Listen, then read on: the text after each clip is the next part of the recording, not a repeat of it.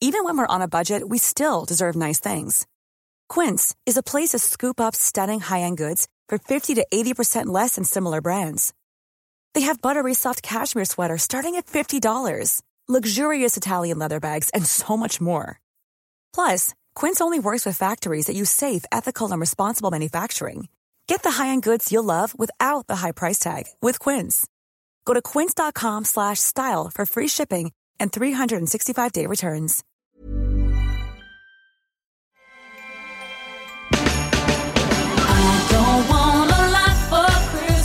Hola, ¿cómo están? Les saluda su amiga Adriana Delgado de su programa favorito El Dedo en la Llaga. Les quiero enviar mis mejores deseos para esta Navidad y que esté colmado de muchos abrazos, cariño incondicional, unidad familiar, salud, alegría y mucho, mucho amor. Feliz Navidad y un feliz, próspero año.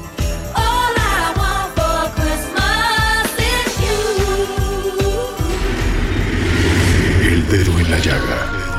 Había una vez un mundo en el que nadie creía. Un país de historias inexplicables. Una nación con personajes asombrosos. Santo Tomás tenía razón. Hay que ver para creer. El México increíble. Las verdades que duelen. La voz de los que callan. El dedo en la llaga. Infórmate, diviértete, enójate y vuelve a empezar. I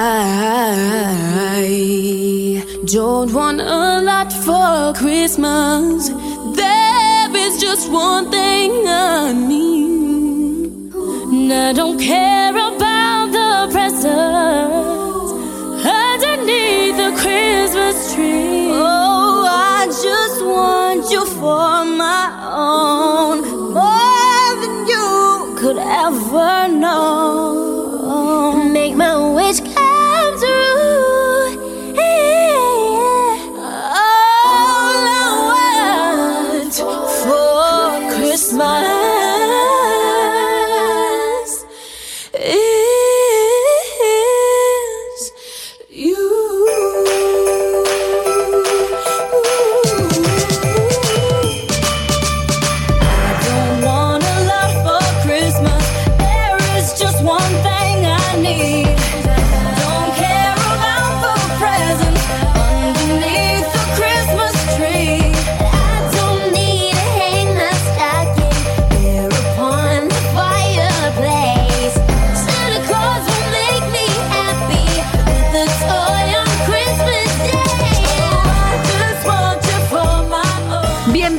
Al Dedo en la Llaga. Yo soy Adriana Delgado Ruiz y les agradezco que nos sintonice a través del Heraldo Radio. Hoy en el Dedo en la Llaga les preparamos una muy importante entrevista para levantar el ánimo. A continuación, escuchamos esta conversación con la maestra Adriana Ortiz, psicóloga, quien nos hablará sobre un tema del que poco se dice, pero que existe y es una realidad para muchas personas. Sí, la depresión navideña. Claudibet García y Oscar Sandoval, vamos con ustedes. El dedo en la llaga.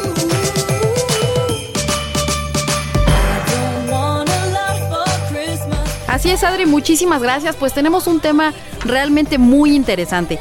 Generalmente solemos asociar la época navideña con felicidad, tiempo en familia, convivencia, buenos ratos, pero bueno, no siempre es así.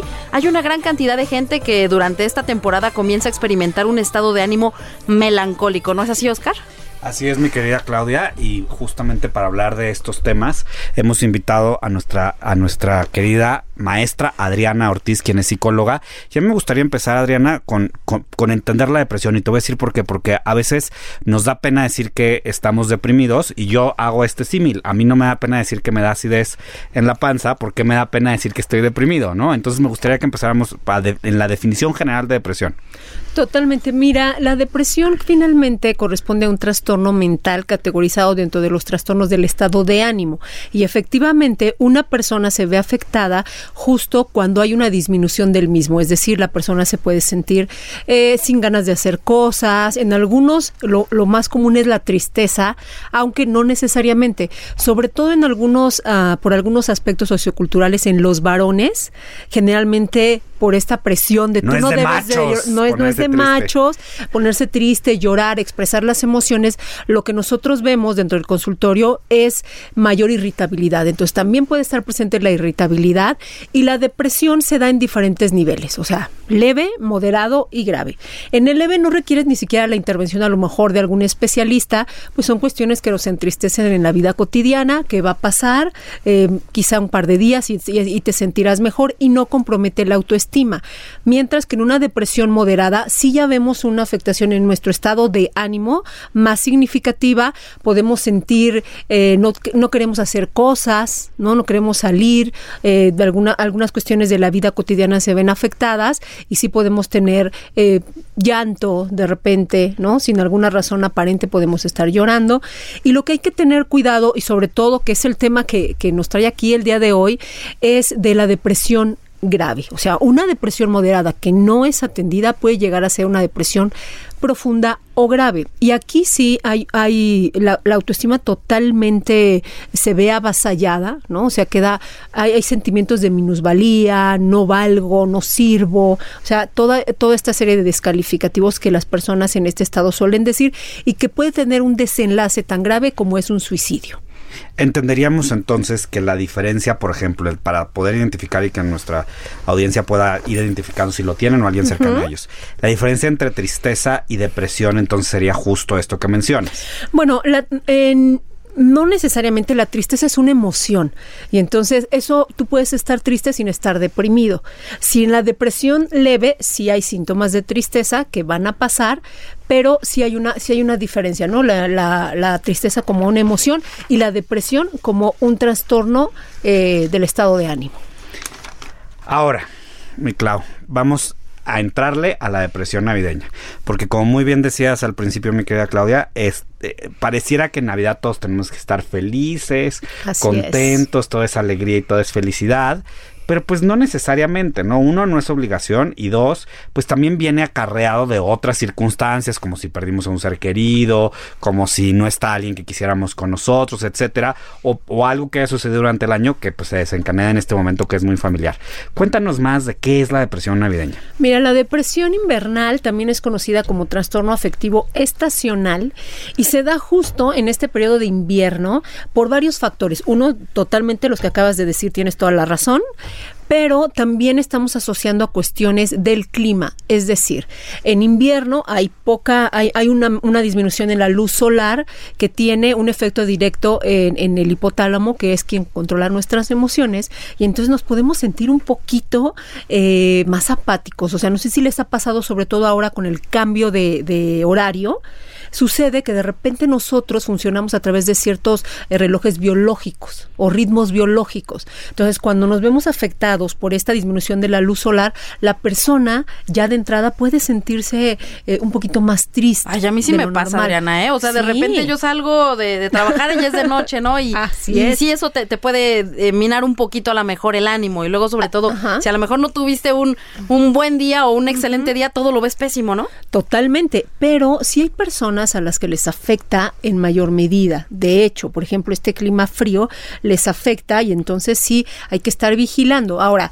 como, como bien lo mencionabas, ¿no? Eh, diciembre es un mes muy complejo porque mientras sí lo asociamos a las festividades, también inmediatamente nosotros podemos hacer como una revisión en automática de qué cumpliste y qué no cumpliste en este año, ¿no? Y estamos Exacto, que tiene que ver con que llegué al final del año. Uno, cumplir los propósitos que a veces la verdad uno ni se acuerda, pero sobre todo, pues sí, qué hiciste y qué no hiciste, claro. ¿Qué el del gimnasio, por ejemplo, no. Así o sea, es. qué hiciste y qué no hiciste. ¿Por qué no nos hablas más de cómo? Porque además, ok, vamos a cerrar un ciclo inevitablemente, Así va a es. cerrar un año. ¿Cómo administrar mejor el cierre de un ciclo que en este caso, pues es un año? Mira, eh, finalmente yo creo que no tenemos que ver el diciembre eh, como si se nos fuera todo en este mes, ¿no? Porque también por eso caemos en los excesos. O sea, como que es el mes El que mundo no que- se acaba en se diciembre. acaba. Totalmente. Y entonces eso nos va a permitir eh, poder ajustar y organizar mejor nuestros tiempos. Eh, también eh, creo que un aspecto importante que se da dentro de, de este mes es la elaboración de duelos. O sea, al final es eso también, el cerrar el ciclo es elaborar algunos duelos. Eh, por ejemplo, si algún ser querido ya falta en esta mesa, que también tiene, por eso la, la- el trastorno depresivo, el trastorno afectivo estacional, perdón, se da por eso. ¿No? Porque vemos cómo nos hacen más claras todas estas pérdidas. Entonces sí tenemos que irlas abordando. Otro, otra cuestión que podemos hacer, mucha gente, por ejemplo, viaja a la playa y entonces ex- se expone a la luz del sol y eso ayuda a que mejore su estado de ánimo. O sea que puedo decir que me voy de vacaciones a la playa Sí. solamente para justificar que no me dé depresión navideña. Pues mira, se, oye, se oye un poco de, de risa, pero sí, porque incluso, incluso las personas que sí se deprimen año con año, porque es, es, es un ciclo ¿no? que se da, eh, sí se pueden asolear, por ejemplo, o pueden incluso tomar estas terapias que en donde te expones como a, a la luz, o sea, eh, a través de, de ciertos aparatos de la tecnología para mejorar este, este estado de ánimo, ¿no? Entonces también es eso, eh, también el que podamos eh, entender que la Navidad y, y el Año Nuevo son épocas también para compartir, no para comprar, porque son todas las cosas que nos agobian, que están presentes ahí. El imagínate. gasto, el gasto, ¿no? El gasto también de, o sea, a veces porque porque tengo porque gasto, porque no tengo porque no tengo para darle lo que yo quisiera a mis seres queridos de regalo. Así es. Porque a lo mejor no voy a poder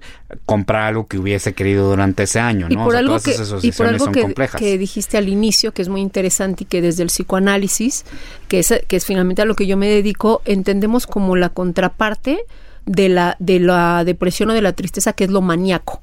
Es decir, Ah, caray, a ver, Sí, cuéntanos o sea, más de eso. la manía, por ejemplo, es una manera como de hacerle frente eh, por un momento a estos estados depresivos y entonces, en vez de permitirte estás triste, entonces no, yo voy a comprar, yo voy a comer, yo voy a beber, yo voy a convivir en exceso para de alguna manera estar evitando estas cuestiones que nos pueden ponernos tristes. Entonces, por eso en esta época se dan como toda esta serie de factores que hacen más complicado tener depresión, sobre todo si ya la traes, ¿no? O sea, no se te va a presentar el trastorno afectivo estacional o la depresión navideña eh, únicamente de un día para otro, me explico, sino ya va, lleva un proceso el cual tenemos que ir atacando.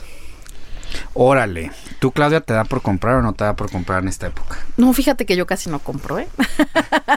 yo tengo, es que eh, precisamente yo trato mucho como de, de tener esta administración, precisamente también para después no caer en el, en el peligro de la cuesta de enero, porque es que también la cuesta de enero luego nos cuesta de verdad mucho trabajo en el sentido económico, emocional y todo, entonces sí creo que tiene uno que, pues ya tengo 34 años, este, Oscarín ya más o menos le voy agarrando la onda a esto. Sí. Esos eran los errores que cometíamos a los veintitantos, ¿no? Que de repente te endeudabas muchísimo, te echabas el aguinaldo, te echabas, la verdad, este, pues in- incluso un poquito los ahorros, y de repente cuesta un poquito como que arrancas en segunda el, el año nuevo. ¿Sabes qué pasa? Que en diciembre también, en esta misma euforia que tenemos, eh, perdemos de vista muchos aspectos como el que tenemos un dinerito extra, ¿no? A lo mejor por el aguinaldo, por el ahorro del año, lo que sea. Y entonces eh, también este tipo de compras virtuales de repente nos puede resultar engañoso porque en realidad no te das cuenta de lo que estás consumiendo y de lo que estás comprando, hasta que sí, efectivamente llega la realidad que, que es en enero, ¿no? Cuando ya pasó todo esto y cuando ya viene un impacto directo en tus tarjetas, ¿no? Y que ya no tienes ese dinero extra que te hace en un momento decir, pues tengo más, gasto más. Oye, sí, porque la verdad es que el algoritmo, digamos, de, de- de- de las redes sociales y demás, a mí honestamente, yo lo voy a confesar, a mí sí me ha hecho gastar más. La verdad. Oye, pero me gustaría entrar a otro, otro punto importante, ¿no? Porque, a ver, también luego confundimos la depresión navideña con melancolía. Ok. ¿no? Es decir, ay, me siento más melancólico, ya sabes, sobre todo ves, no sé, a la, a la mamá, a la tía, inclusive a uno, ¿eh? Tampoco se va uno a salir de que le pasa a uno. Cuéntanos un poco cuáles son los síntomas que podemos identificar en nosotros o nuestros seres queridos y dos, cuál, cómo identificar también esta diferencia entre lo bonito de la fecha y lo romántico y demás con la verdadera depresión. Mira, eh, finalmente la parte melancólica, eh, desde el psicoanálisis estaríamos hablando de una depresión profunda. O sea, cuando tú dices, eh, entras a la melancolía, eh, se habla de la pérdida de la esperanza. O sea, hablamos de que la esperanza es lo último que muere y sí, efectivamente, mientras hay esperanza podemos trabajar muchas cosas. Entonces, la melancolía en términos psicoanalíticos pertenecería a la depresión este, profunda pero O sea, estoy usando mal el término, ¿no? eh, digamos que un- Técnicamente no correcto, pues. Eh, digamos que, que lo, lo similar a lo que a lo que mencioné sería estar mucho más sensibles quizá Mm, un poco sí. más eh, sí, como que te pegan más algunas cosas no o sea pero sí no no es que esté incorrecto eh, simplemente son algunos términos que se dan este como como en de manera técnica, digamos, Sí, ¿no? sí, sí. Dentro de, de la categorización de la depresión.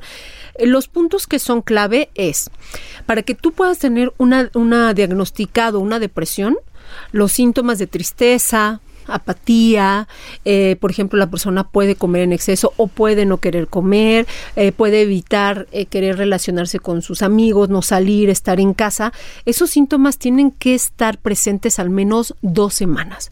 Si en dos semanas estos síntomas no se quitan, entonces podremos estar hablando de que hay una depresión. Si esos síntomas desaparecen al poco tiempo, pues a lo mejor sí es parte de esta sensibilidad o, que, tenemos, ¿no? En, por las mismas fechas, por el cierre de ciclos, por lo espiritual, por todo lo que representa este año, ¿no? Que culmina.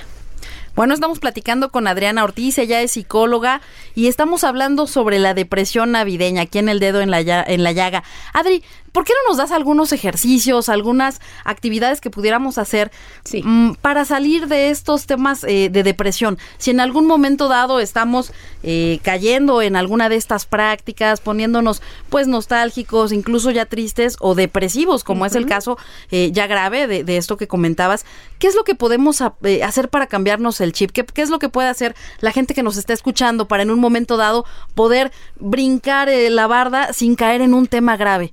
Bueno, sí es muy importante que en un inicio, uno, podamos tener una buena alimentación. O sea, sabemos y más este que nos están ahora bombardeando con todo, con todas la- las cuestiones de una mala alimentación, los problemas que hay ya en nuestro país acerca de la obesidad y todo, y todo lo que, lo que conlleva esto, eh, es poder alimentarnos bien, porque al alimentarnos bien, también nuestro organismo se va a llenar de los nutrientes necesarios y entonces vas a, vas a tener un mejor estado de ánimo, ¿no? A que si comes alimentos que finalmente no te van a hacer bien. El ejercicio, yo diría que son estas endorfinas y serotonina gratis, ¿no? O sea, gratis me refiero. Oye, no, lleva mucho esfuerzo. ¿eh? No, no te creas. Entendemos en qué sentido son gratis. ¿no? Exacto. Nomás hay que ponerse pilas y hacer ejercicio. Exacto, o sea, eh, eh, son, son estas sustancias que nos, propor- nos proporcionan placer. Entonces, i- es muy importante que puedas empezar a hacer alguna rutina de ejercicio que te van a ayudar a que tu estado de ánimo mejore. Eh, también hay esta parte de, de, por ejemplo, de, de focos, ¿no? O de cámaras eh, que, que- te dan calor. Por ejemplo, si alguna persona lo necesita o se siente ya eh, muy triste, puede empezar a hacer uso de esto por la exposición sobre todo este a la luz, ¿no? Que es lo que tenemos que ver con nuestro hipotálamo, que es el que es el que está manejando nuestras emociones. Y también si, si tenemos un duelo no elaborado, pues es muy importante que vayas a, que acudas a terapia psicológica, que perdamos este estigma eh, de que la salud mental, o sea, siempre es nuestra última prioridad. Pero si nosotros no estamos bien mentalmente, tampoco lo vamos a estar en muchas áreas de nuestra vida en las cuales sí queremos invertir, ¿no? Tiempo, dinero y, y todo, ¿no? Oye, hay otro tema que, que es fundamental. Pues estamos también en época, en época del brindis. ¿No? Y el brindis, pues evidentemente lle- conlleva, pues, beberte tus copitas de alcohol, tu vinito, tu tequilita, etcétera. ¿Qué onda con la ingesta de alcohol y la depresión navideña? Mira, eh, yo creo que sí tiene, mucho sentido porque al final lo que hemos estado hablando de la cuestión material a través de las compras, de una cuestión de excesos en la alimentación, ¿no? Que ya el jueves es el maratón Guadalupe Reyes, o sea, imagínate desde que ya le pusimos que desde ese día tú vas a poder excederte, ¿no? Eh, y aunado a un, a un abuso de alcohol, bueno, pues sí puede ser pues una bombita de tiempo, ¿no? El- finalmente el alcohol no es eh, una manera de, de puede ser una fuga a nuestros problemas emocionales, pero que en realidad va a pasar, ¿no? O sea, te puedes eh, tomar algún par de copas, eh, creer que, que, que al, al beberlas después vas a tener un estado de ánimo mejor, pero que una vez que se pase ese efecto, otra vez vuelves a caer en, en lo mismo, en lo que estabas y entonces pues es un círculo vicioso, ¿no? No, no es lo más adecuado, ¿no? El que puedas estarte excediendo en ningún aspecto, ¿no? Yo te tengo una pregunta, Adri. Sí. hay muchas ocasiones en las que tenemos conflictos familiares, como es en cualquier familia, ¿no? De manera natural, bueno, puede haber algunos conflictos y sin embargo también este es un buen momento para reconciliarte con tus hermanos, con tus primos, con tus padres, con quien sea que en un momento dado hayas tenido algún, eh, pues algún choque o algún conflicto, ¿no? Así Porque es. también se extraña más eh, si un familiar falta a la cena y vemos ahí la silla vacía. Entonces, ¿qué consejos nos puedes dar para podernos reconciliar eh, con esas personas que son especiales y con las que tuvimos eh, lamentablemente eh, un choque durante el año? Y, y que bueno, es bueno a lo mejor poder aprovechar estas fechas, ¿no? Pero como especialista, Mira, yo, yo ¿Cómo? pienso que sí es muy importante acercarnos eh, a nuestros familiares. Al final es nuestro origen, es de donde este pues está nuestra familia, ¿no? Entonces sí es muy importante que podamos hacer las paces. Lo que yo sugiero y un poco eh, relacionándolo con la pregunta anterior es que sea en tu juicio, ¿no? Que estés consciente. Si no de va a peor. Y mira, copas. lo digo Sí. un poco de broma, pero es, es en serio porque también el alcohol te ayuda como, ay, estoy borracho y entonces ahora sí te voy a decir las verdades, que, que a lo mejor me aguanté durante todo el año. y ¿Ayuda o es van. pretexto? A ver. Pero imagínate, ¿no? O- y, y si hay un conflicto es bueno, es que estaba tomado y, o sea, como que evadimos esa responsabilidad. Entonces, que sea consciente el que, el que podamos acercarnos a nuestros familiares, eh, que es un buen momento para perdonar también, siempre será un buen momento para perdonar, no únicamente en estas fechas, eh, y que también a veces ocasiona problemas entre la pareja por dónde voy a pasar la Navidad. ¿No? Con tu familia, con la mía, y entonces que todo, se, todo esto se pueda hablar para tener acuerdos. Entonces, si hay acuerdos, se puede resolver casi cualquier conflicto, ¿no? Híjole, esos Si acuerdos no, son muy difíciles. a veces sí son difíciles porque hay cosas que podrás solucionar de manera inmediata, a lo mejor con una conversación, ¿no? Oye, lo siento, discúlpame, no fue así. Aclarar malos entendidos, por ejemplo, sería otro de los aspectos que hay que hacer. Pero a veces los conflictos sí van más allá o hay ya algún otro tipo de daño que sí requieran un poco más de tiempo, ¿no? A lo mejor esta fecha sirve para dar el primer paso. Tampoco es que en una sola plática podamos resolver todo, sobre todo si son conflictos más graves o que llevan más tiempo. Entonces irnos paso a paso, pero sí que no esté el alcohol de por medio, porque si no va a ser eh, pues más complejo, ¿no? Oye, ¿qué papel juega el perdón en, en esta época y relacionado obviamente con el tema que estamos tratando, eh, que es la depresión navideña justo en estas fechas? Mira, eh, hablar del perdón, eh, de repente eh, que nosotros eh, lo relacionamos con que si yo te perdono, entonces te sigo permitiendo. O si yo te perdono, entonces voy a seguir a tu lado, por ejemplo, si me estás haciendo daño. Y el perdonar no necesariamente implica el que tú puedas conservar una relación, ya sea de pareja, incluso de amistad. O con algún familiar, porque también es cierto que hay familiares tóxicos, ese, no, no, no, no todo es miel sobre hojuelas y también tenemos que aprender a diferenciar ese tipo de cuestiones. Pero perdonar siempre te va a dar bienestar, porque vas a dejar estar de atado y de cargar eh, esta, este peso ¿no? que llevas y más bien es como una forma de soltar aquello que te está haciendo daño, aunque en ocasiones quizá tendrás que poner el límite de, bueno, sí te perdono, pero no estoy de acuerdo este en seguir contigo o eso no implica que yo que tú no tengas consecuencias. Y a mí me gustaría dar un ejemplo rapidísimo del perdón de eh, con el Papa Juan Pablo no cuando cuando le disparan no él va se dice que va a la cárcel porque es algo que además también no, no sale como demasiado a medios y perdona a quien le disparó pero no le dice que lo saquen de la cárcel me explico, o sea, le dice, pues, está ahí, se dice que lo sigue visitando, pero eso no, no quita que esta persona que realizó ese acto tenga consecuencias. Adri, vamos a tener que ir a un corte, pero antes de irnos nada más, te quiero eh, adelantar la pregunta, ¿cómo manejar la culpa? Contéstanos después de este corte, por favor. Esto es el dedo en la llaga, no se olvide. Yo soy Adriana Delgado y me escuchas a través del Heraldo Radio aquí en El Dedo en la Llaga y nos vamos con una felicitación para el Dedo en la Llaga por la Navidad. Hola, soy Laura Rojas, diputada federal, y quiero enviar mis mejores deseos y mis felicitaciones a todos nuestros amigos del programa El Dedo en la Llaga que conduce Adriana Delgado con motivo de estas fiestas de fin de año. Espero que se la pasen muy bien con sus familiares, con sus amigos y que recarguen energías para el año que viene. Muchas felicidades Espero que recobren energías y que la paz y la armonía reinen en estas fechas en sus familias. Un abrazo a todos. Sigue a Adriana Delgado a través de su cuenta de Twitter, arroba Adri Delgado Ruiz. Además, te invitamos a enviar tus opiniones y comentarios en texto o por mensaje de audio a través de WhatsApp al 5525 44 33 34. Y si quieres escuchar El Dedo en la Llaga de El Heraldo Radio en cualquier momento y donde quiera que te encuentres, descarga el podcast disponible en Spotify y iTunes.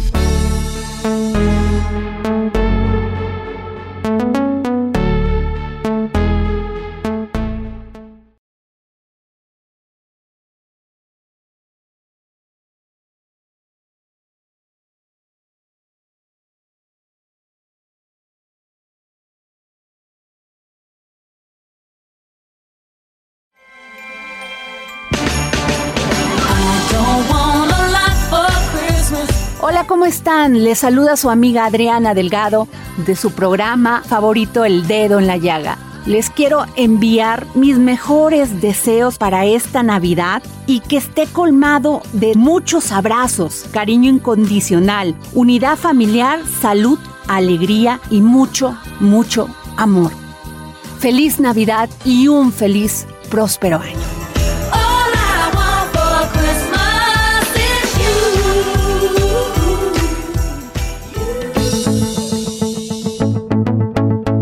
Adriana Delgado a través de su cuenta de Twitter, arroba Adri Delgado Ruiz. Además, te invitamos a enviar tus opiniones y comentarios en texto o por mensaje de audio a través de WhatsApp al 5525 44 33 34.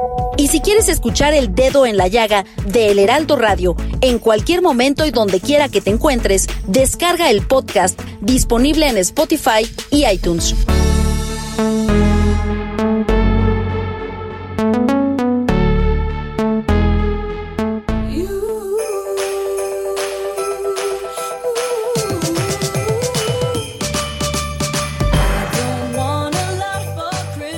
El dedo en la llaga.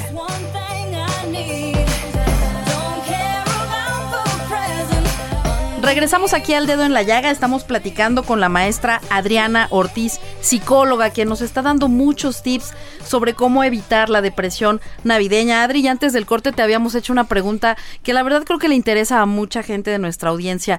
¿Cómo manejar la culpa?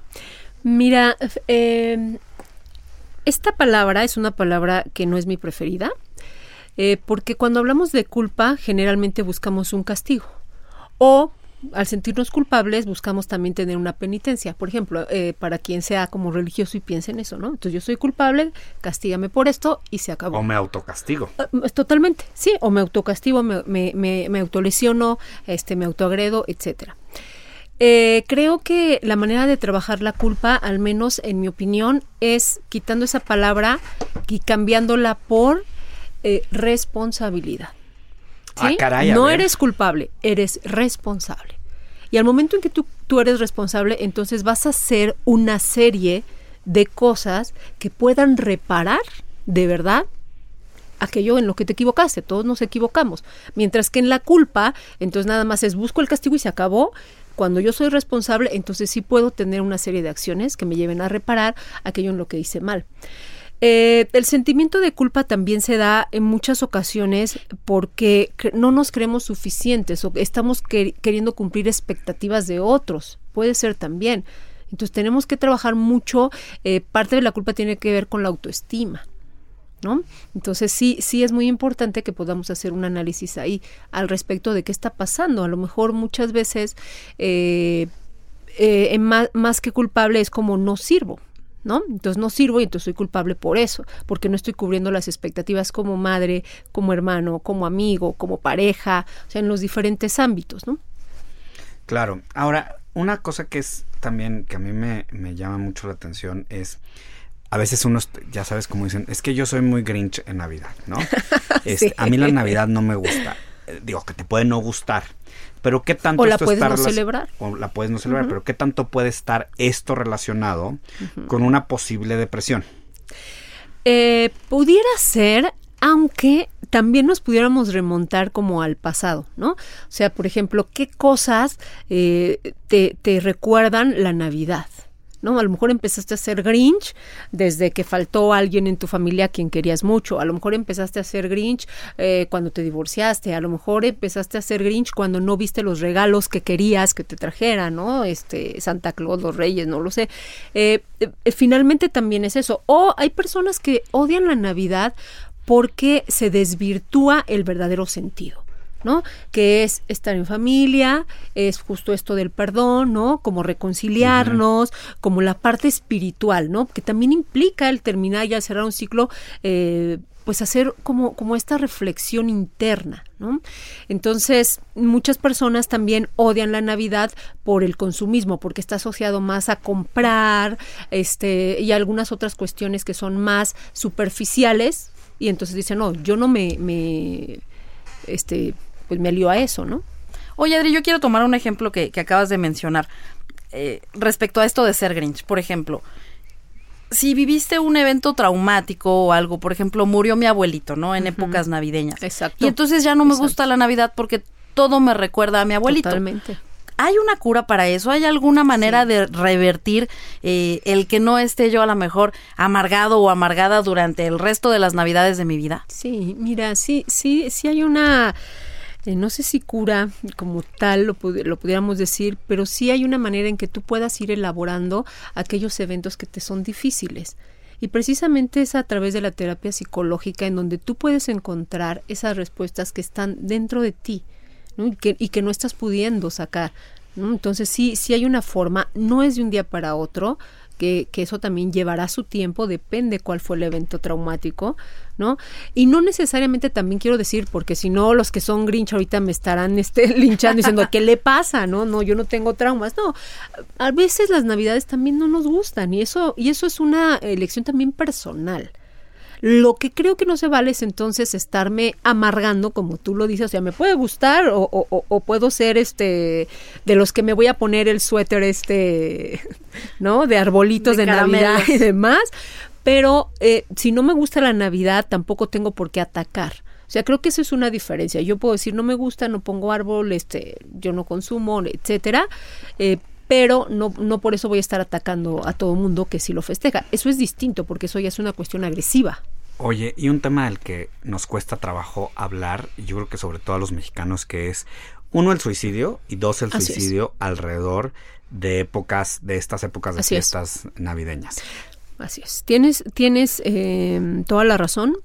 Yo eh, cuando he abordado el tema del suicidio siempre digo que hay que hablar de suicidio precisamente para que no suceda, porque nos da tanto miedo pensar en esta situación que no lo hablamos, que queremos decir que pase desapercibido. Y justo es en invierno donde aumenta tres veces más los índices de suicidio. Eh, son más mayormente consumados por los hombres que por las mujeres, aunque las ¿En mujeres serio? lo intentan más. Las mujeres tienen un mayor índice de, de intentos, pero los hombres son los que lo llegan a O sea, consumar. le echan más ganas.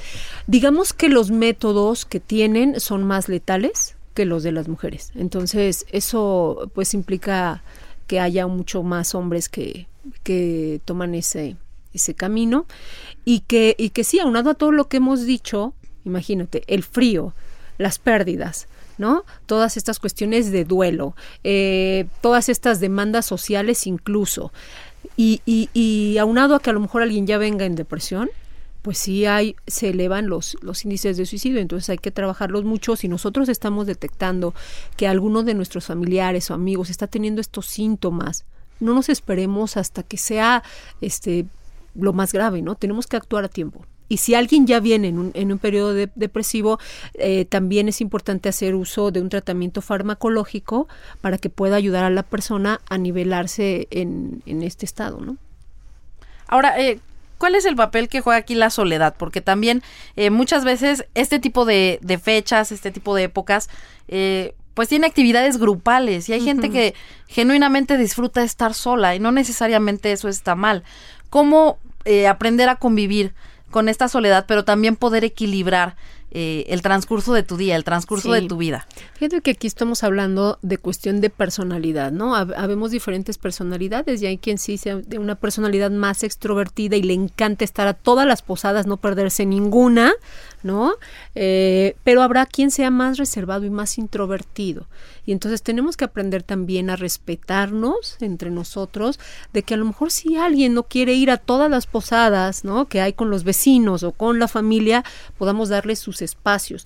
¿Por qué? Porque una persona que, que tiende más a la introversión, pues se va a sentir muy abrumado si todo el tiempo lo quieres llevar y entonces va a terminar en un estado Eso de también te ánimo podría llevar a una depresión, ¿no? O sea, porque estás luchando contra ti mismo. Mira, da- eh, los orígenes de la depresión, eh, aunque, aunque sí tiene que ver con la pérdida, o sea, eh, digamos que el factor característico de la depresión son las pérdidas o los duelos. No necesariamente tiene que ser una pérdida en cuanto a que falleció algún ser querido, sino también el empleo, ¿no? Si tienes Que pareja ese es o un no. puntazo, ¿no? Sobre todo cuando se ven situaciones económicas complejas, pues además llegas a la Navidad sin trabajo, con posibilidades, con es. dificultades laborales. y, y de conseguirlo, porque además es el cierre y pues entonces en muchos lugares no es el mejor momento para que haya nuevas posibilidades de que entres a trabajar.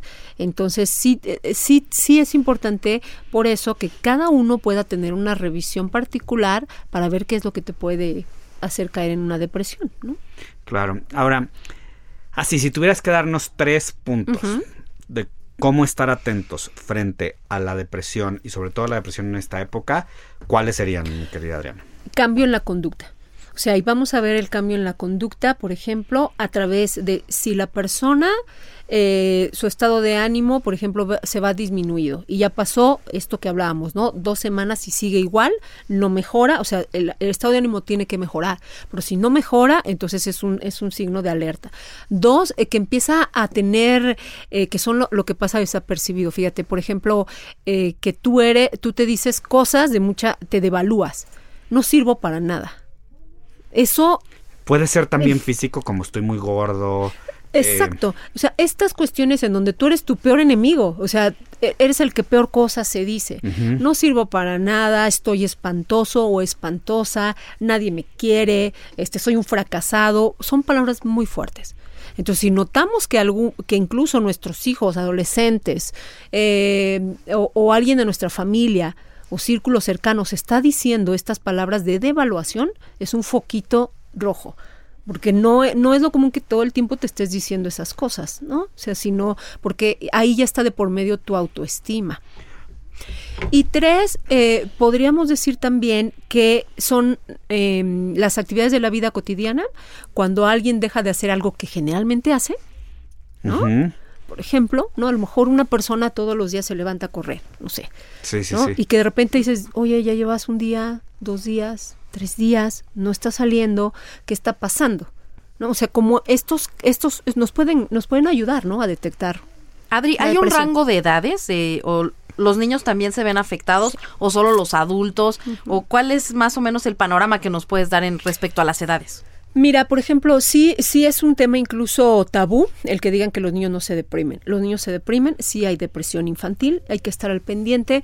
Eh, nosotros le solemos decir depresión enmascarada, o sea, porque no siempre los niños tienen las mismas eh, habilidades y están en una etapa de desarrollo, eh, pues igual a las de un adulto y entonces pueden expresar estos estados de otra manera. Entonces esta puede, esta depresión puede estar enmascarada, no puede ser tan visible y tenemos que estar al pendiente también si los niños se deprimen.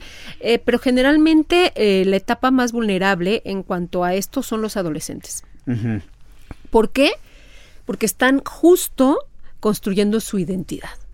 Y entonces eso los hace vulnerables, ¿no? Están buscando quiénes son, a dónde van, si son capaces. Entonces, sí es una etapa muy, muy, muy sensible y justo donde mayor índice de suicidios este, se están presentando. Y fíjense que justo he, he estado revisando, por ejemplo, las estadísticas, ahora que también están aumentando los suicidios en gente de la tercera edad. Órale, ahora sí pusiste el dedo en la llaga con Sí, ese tema. sí, ¿eh? ¿Qué tanto ha subido el, el- el- los suicidios y cuáles son las los motivos que se han identificado?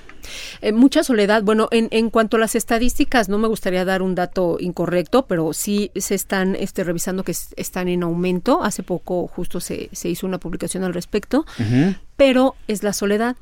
el abandono, la enfermedad, en donde La situación económica, ¿no? Donde ya no es. puedes producir Sí. Como antes y eso te, te demerita a ti mismo, Sí, ¿no? y, y también que a lo mejor eh, justo muchas personas son abandonadas, ¿no? O sea, están solitas, no hay nadie que los visite, eh, a lo mejor la pareja ya falleció. Entonces sí son cosas que se están dando en, en, en, en nuestros viejitos, ¿no? En nuestras personas de la tercera edad que de repente no solemos voltear a ver. Seguimos aquí en el dedo en la llaga platicando con la maestra Adriana Ortiz, psicóloga, y bueno, nos está dando muchos eh, buenos consejos para evitar la depresión navideña. Adri, ¿qué nos puedes decir sobre esta depresión que viene en enero? Porque si bien es cierto, ahorita estamos en picos muy altos, sí, sí. y está el Guadalupe Reyes y las fiestas, Andamos y los en la manía. las posadas, claro. Pero ¿cómo prepararnos para esta eh, depresión que viene en, en aquellos inicios de año donde todo se ve difícil? Mira, eh, en enero, eh, eh, ya, ya en algún momento, con todo gusto, lo podríamos abordar en otro programa, viene el, el día más triste del año. ¿Cuál ¿no? es ese? En enero, justamente. Entonces, se habla de que, de que es ese día más triste, eh, si no mal recuerdo, quizás sea la tercera semana de enero, en donde ya estamos confrontándonos con nuestra realidad, ¿no? De entrada, que ya viene un estado de cuenta en donde dices, y ahora lo que tenías en diciembre de ese extra, ¿no? De dinero, pues, ya no lo tienes en la primera quincena de, del otro año, ¿no? Entonces ya es como confrontarse con esto. Más Dos, los kilos que subimos. Muy bien, Ay, entonces no. Exactamente, o sea, viene como esta otra fase, ¿no? Donde, donde, y además está comprobado, ¿eh? Que sí, sí se da el día más triste del año. Es como la cruda moral, me imagino, ¿no? También. Sí, un poco es eso, un poco es confrontarnos con esta realidad, ¿no? Que ya no está toda la euforia de las fiestas, que ya pasó todo esto, eh, y entonces sí se presentan como, como ver si vas a poder cumplir también las expectativas que tienes de ese nuevo año, ¿no? Cómo, cómo inicias, si tienes trabajo, si no, qué está pasando. Entonces sí hay, sí hay un momento en que, en que se va a presentar esto y yo creo que no tendríamos, no quiero sonar eh, pesimista porque yo creo que podemos incluso ahora que estamos hablándolo justo en este momento, el que podamos tener en cuenta eso, necesitamos organizarnos y, y que, y que justo no tenemos que hacer todo en diciembre, que eso es algo también muy desgastante. Y, y si no hago todo, entonces está mal. Y si no tomé vacaciones, y si no, y no fui a visitar a la tía, y si no, no, tienes mucho más tiempo para poder organizarte y sobre todo estar en paz contigo mismo, que son también generalmente todos tenemos un poco de vacaciones en el fin de año. Sí, claro, un, un O- respiro. Aunque sea, aunque sea un fin de semana lo tenemos, ¿no? Oye, Entonces hay que aprovecharlo. No te escapes de decirnos cuál, en qué fecha es el día más triste del año. No, no me, no, no me voy a escapar en este momento, se me borró. Pero es un lunes, ¿no? Es, es un lunes justo, este, se los voy a buscar. Es que es este, cierto, Pero, hay- es, pero es de verdad, está comprobado. O sea, se hicieron como muchos estudios al respecto y coincidieron. Y si no me equivoco, es lunes. Es, Entonces, es que ¿verdad? eh, Ajá. el lunes es muy cuesta arriba, ¿no? Sí. Siento, para mí no es la cuesta de enero, a mí es la cuesta del lunes. Sí. de entrado, ¿no? Entonces, sí, sí, mira, por ejemplo, ¿no? Aquí ya lo tengo, ya lo tengo a la mano. Es el, el Blue Monday, Ajá. justo, que es el 15 de enero. El lunes azul. Y el lunes azul. El Blue Monday el Así 15 de enero. Ájale. Entonces- O sea, hay que estar pendientes ahí porque dicen por ahí que la actitud es lo primero y lo último. Y yo creo que una de las formas más, más, pues no, al menos que a mí me funciona es, aunque esté cabizbajo, que ese día no traiga la misma pila que siempre, pues trato de ponerle un poco de mejor actitud, ¿no, mi Clau? Y además, ¿sabes qué, Oscarín? Pedir ayuda. Creo que eso también es muy importante porque muchas veces la negación es la que nos lleva a que los, a que los problemas se hagan más grandes, Adri. Y, y- y eso sí me gustaría preguntarte, ¿cómo podemos pedir ayuda? No solo a un profesional, eh, como es tu caso, sino a lo mejor un primer paso. No, no tal vez voy a ir al psicólogo de entrada, ¿verdad? Pero sí le puedo decir a mi mejor amigo. Sí. Sí le puedo decir a mi, a mi mamá o a mi papá. ¿Cómo, cómo dar esos Sí. pequeños pasos hasta finalmente poder culminar en un tratamiento con un profesional? Mira, este, sí, justo acabas de dar en, en- en un punto muy importante, eh, que nos puede ayudar a salir de una depresión, en, en cualquiera de los niveles, ¿eh? O sea, claro, claro que va a ser más complejo en cuanto más grave sea, pero son las redes de apoyo. Tienes, Tenemos que tener estas redes de apoyo. ¿Quiénes son tus redes de apoyo? Y si tú eres la red de apoyo y ves a tu mejor amigo o tu mejor amiga que anda más triste, que anda llorando, que anda en este, en este mood, ¿no? Depresivo, entonces puedas llegar y decir, oye, aquí estoy. Oye, pero ¿cómo se le dice a alguien, creo que estás deprimido sin, sin tras, aunque seas una amistad muy íntima, sea tu pareja, etcétera? ¿Cómo Sí. se le dice eso? Sin sin ofender. hacer sin hacer diagnósticos ¿no? O sea, porque incluso, Ya, o sea, de- incluso creo que estamos como muy habituados. Ah, estás deprimido. Ah, eres obsesivo. Ah, o sea, de repente usamos como estos términos. Ya tenemos la maestría aquí ¿Qué en tal? eh? psicología nosotros. Exacto. Entonces yo creo que más bien por, por poner, no preocuparnos por poner una etiqueta, sino por decir, oye, ¿cómo andas? Te he visto más triste. Oye, ya no estás eh, haciendo lo que te gustaba. Oye, ya no, ya no, no sé, nos hemos conectado para chatear este después de la escuela. No lo sé. O sea, todas estas cuestiones que acabo, que acabo de mencionar, justo que vemos en los cambios que tienen las personas que queremos a nuestro alrededor y de llegar por ese lado. Dos, no juzgar. De repente, cuando nosotros eh, vemos a alguien triste, es, oye, no estés así, ¿eh? O sea, y empezamos a decir una serie de cosas y decir, no es que no debes estar así, pues si tus papás se separaron, pues ni modo. Mira, me explico, o sea, es como. O sea, no tomar el papel del doctor, ¿no? Tenemos que escuchar, tenemos que escuchar de una manera amplia este y pues finalmente yo creo que eso eso eso es lo importante que, que la persona que está triste o que se puede sentir mal merece ser escuchada entonces escuchemos Y si vemos que con todo y todo no reaccionan frente a esto, ¿qué hacer? entonces sí es momento de decir oye necesitas ayuda no o sea esto tiene solución eso quiero decirlo también Esa, Entre- esa frase es clave, ¿no? así es Porque a veces en la es. depresión, navideña o no navideña, uno siente que el mundo no tiene solución. Y, y, y que entendamos una cosa, la depresión, una persona que tiene ya depresión diagnosticada por un profesional de la salud mental o por un médico, eh, no es que le eches ganas y con eso se te quita, porque eso es lo una de las peores cosas que le puede decir a una persona que la está pasando más, te échale ganas.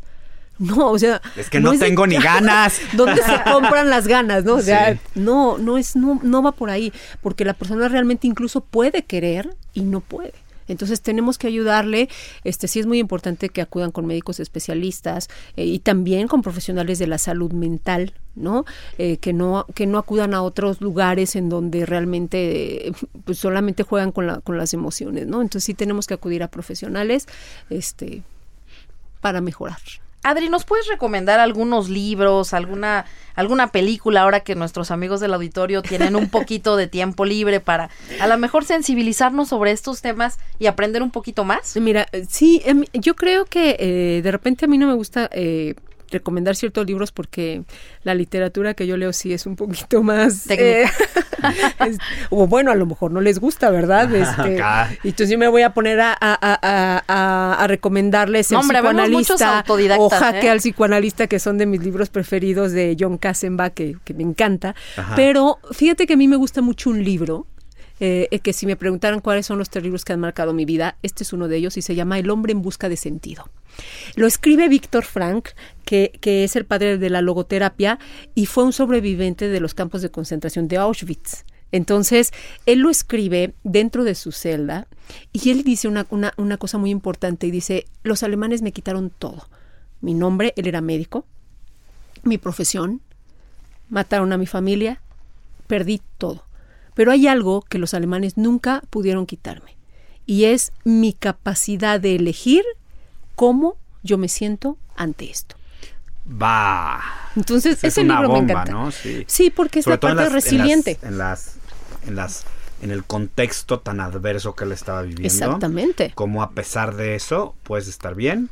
Y de la misma forma, porque a veces pensamos solo en el negativo, cuando estás muy bien, como de todas maneras estar bien. Y para los jóvenes me paz. gusta, me gusta un libro que, que igual también es de mis preferidos, este Juan Salvador Gaviota. Ay, Ah, maravillosísimo. ¿Verdad que sí?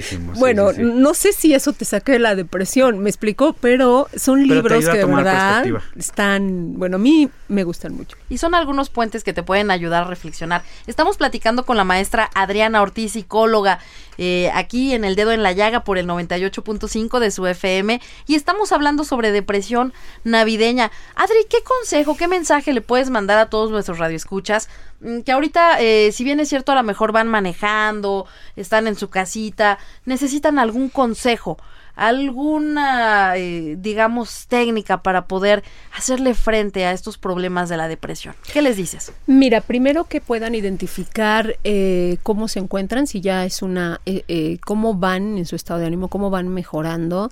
Yo les diría que todo tiene solución menos la muerte. Y entonces, si alguno también nos escucha y piensa que, que el suicidio es una opción, jamás, jamás el suicidio será una opción. Hay terapia, hay ejercicio, hay médicos, hay, una, hay amigos, hay redes de apoyo. Esas son nuestras opciones. Esas son nuestras opciones que nos pueden ayudar a sentirnos mejor. Incluso también en, en- en vía virtual eh, puedes buscar como este tipo de, de grupos de apoyo, ¿no? En donde sí se dan, están ahí, están ahí ciertos grupos que pueden ayudarte a comentar cosas que te están pasando y que a lo mejor a otras personas también le están pasando. O sea, no te sientas como, como aislado, decir es que soy, yo solamente sufro. No, todos sufrimos, de verdad, todos tenemos desafíos y eso es lo interesante de la vida. Eh, creo que una de las cuestiones que de repente nos hace mucho ruido es decir, es que venimos a ser felices. Sí, o es nuestro, eh, es nuestro fin en esta vida, no ser felices. Bueno, no siempre se puede ser feliz, ¿eh? porque la vida no es una línea recta. La, la vida tiene complicaciones, tiene sus retos, tiene sus estados de ánimo también. Y bueno, sí, hay que disfrutar la felicidad, pero pues, son solamente momentos. No necesariamente tenemos que estar felices todo el tiempo porque si no también tendríamos otro problema, ¿no? Si, si, si nada nos afectara, ¿no? Que además ahora, Adri, en la época de las redes sociales, por ejemplo, uno entra a Facebook y pues al parecer todo es felicidad, pero es felicidad un poco disfrazada, ¿no crees? Es Sí. decir, eh, todo el mundo eh, sube a lo mejor estas fotos en las que se encuentra en su mejor momento, pero habría que entender que la vida no es así. No, acabas de, decir un punto sumamente importante. Eh, justamente tenemos este mundo virtual, ¿no? En donde, sí, al final es solo una pantalla, es solamente la, la, la parte que tú quieres retratar de tu vida y que la vas a poner ahí, pero no es una realidad. O sea, sí tenemos que tener cuidado porque las apariencias engañan, ¿no? Al final también es eso. Y sabes qué, yo creo que, que, que ahí es importantísimo, que está muy bien que contemos esa parte alegre, divertida, de circunstancias, de Claro, y viajes, que de se momentos. vale. Está muy bien, pero también hay que ser comprensivos y empáticos de la otra parte, que es lo que se nos Así olvida, es. ¿no? O sea, que todos, yo siempre digo que todos y en algún momento del día sentimos que el mundo se nos va a acabar. Así es. ¿no? Independientemente de qué tan rico o pobre seas, independientemente de qué tan exitoso, entre comillas, seas o no, independiente de cualquier otra cosa, eh, aquí, hay, aquí hay algo que a todos nos pasa, todos tenemos miedo, todos podemos deprimirnos, es, es común. Así no es. corriente, no, te creas. Es Este, muy común, mucho más común. De hecho, ya es un problema de salud pública la depresión, entonces imaginémonos, ¿no? Pues, Adriana, ha sido de verdad un gusto platicar contigo. Seguramente también para el, todos los radioescuchas del dedo en la llaga ha sido maravilloso conocer estos tips.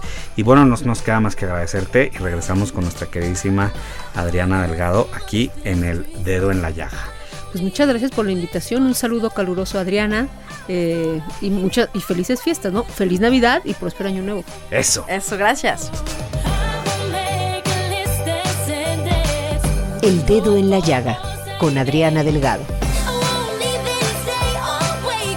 Muchas gracias por habernos acompañado en este su programa El Dedo en la Llaga. Soy Adriana Delgado, deseándoles que sean muy felices, que disfruten a sus seres queridos en estas fechas tan especiales y gracias, gracias por su sintonía. Esto fue El Dedo en la Llaga con Adriana Delgado.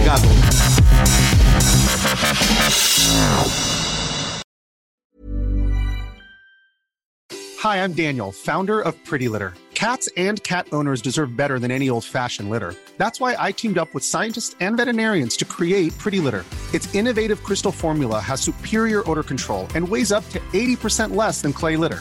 Pretty Litter even monitors health by changing colors to help detect early signs of potential illness. It's the world's smartest kitty litter. Go to prettylitter.com and use code ACAST for 20% off your first order and a free cat toy. Terms and conditions apply. See site for details.